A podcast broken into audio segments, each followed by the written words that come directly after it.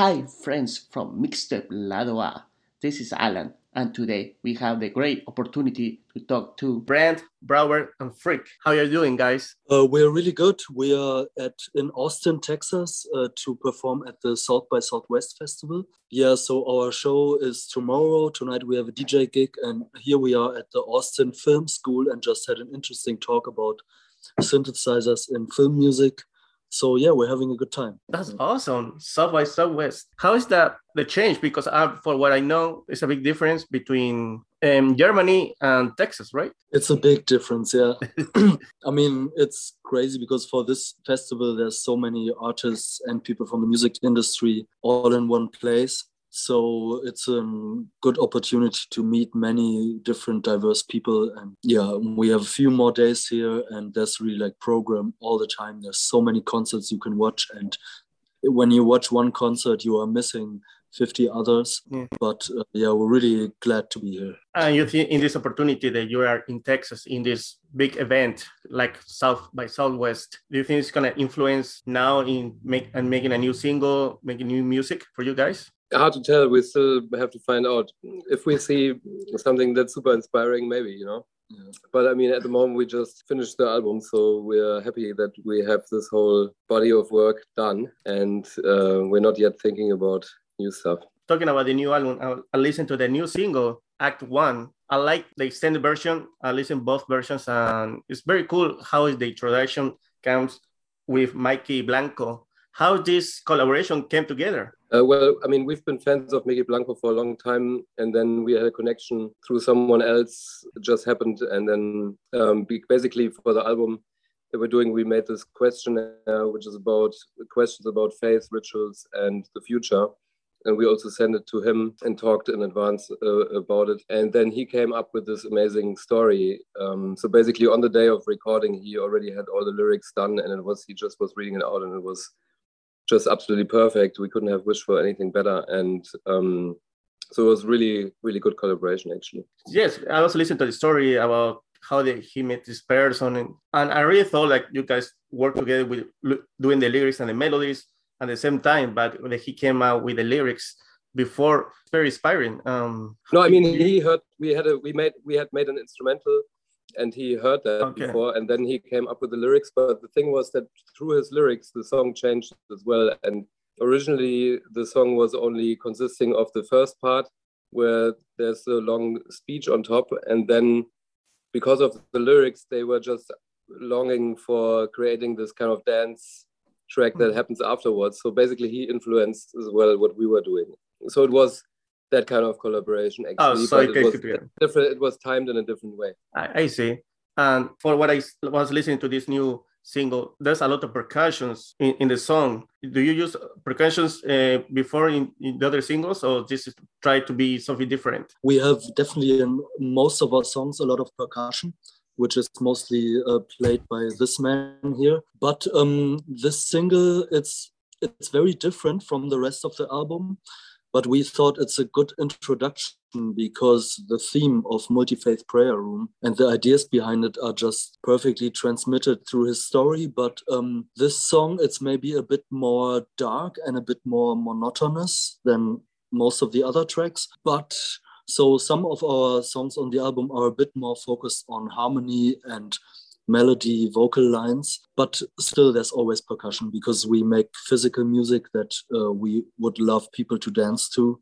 So you need a bit of percussion. Yeah, usually I have an understand with electronic music. Usually you hear the beats and there's no so many instrumentals. Where with you guys, I, listening like other songs, you have like a guitar. I can listen to drums in this one, uh, some percussions. There's uh, some influence for you when you're making this album that you're gonna release soon? Uh, well, I mean, there's a lot of influences. I would say it, it, it's just everything that we listen to and that we experience that kind of feeds into it. But I mean, we always had the approach to use a lot of acoustic instruments in our music. But actually, on this album, it's much less than it was before. But we still have that attitude, and even if it's an electronic instrument or sample, we treat it like a an actual instrument. And um, so, yeah, for us, it's always about like a specific acoustic quality. And I, I guess with this album, it's a bit like a circle because we work together, the three of us, for 15 years now.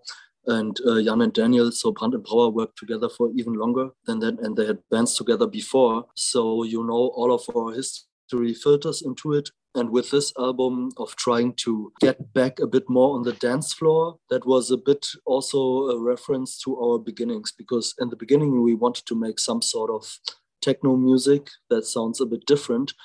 And for some time, we were not so interested in proper, pure club music anymore. And it somehow came back.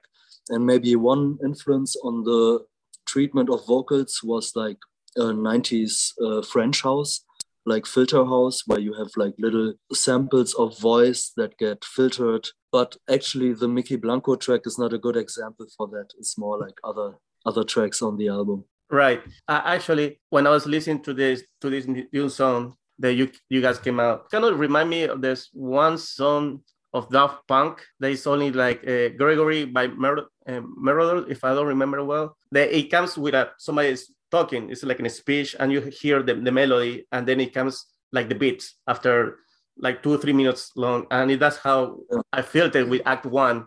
It was like yeah, I think you mean the one with uh, Giorgio Moroder talking. That one exactly. Yes, Where yes. he says like uh, yeah, but friends call me Giorgio. yeah, and that's another another great reference that we only thought afterwards. But Marshall Jefferson, this like um, one of the first big house artists, um, house music artists, he had this song called Mushrooms, where somebody talks about his mushrooms experience Oh, it's very different, but it also has the thing of somebody telling a great uh, psychedelic story on a house beat. oh, that's cool. I'm gonna put it to check it out later. Mushrooms.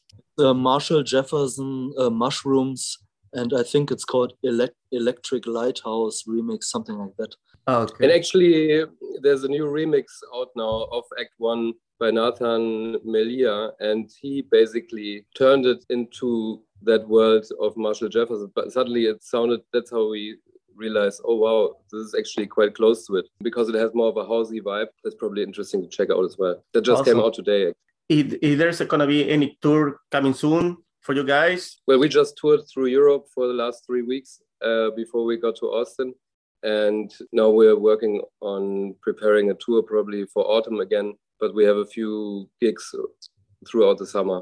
Uh, you were probably going to ask about Latin America and Yeah. uh, Peru. No, we really want to come back, and that's going to happen, but there's nothing fixed yet. Yeah, we've had one uh, concert in uh, Peru, in Lima, like in 2019, and that was really nice. And for like all the times we played in Latin America, there seems to be some kind of connection with our music because we also love our music's partly very influenced by you know rhythmical figures like uh, clave which is like tangent which is you can hear it in many techno pieces so we always felt like somehow there's a relationship to our music and we have a few songs like older songs that have like reference to Latin music. Like we have this track called Mi Corazón, where you when you hear it, you hear instantly it's kind of influenced by um, South American music. So yeah, we just hope to come back very soon. If there's any date for this new album is coming, It's second of June. beautiful. Yeah, I'm re- ready for summertime. Yeah, that's nice. Exactly. Making other people move. yes. That's the plan. Let's see if it works. you guys were telling also the your the a tour in Europe like three for three weeks. Uh, it might happen in Latin America, but in, uh, what about in the US? Well, we're planning to do a because we also do this installation multi-faith prayer room that's connected to the album. It's like an immersive sound installation, and we're planning to do it in uh, San Francisco in autumn.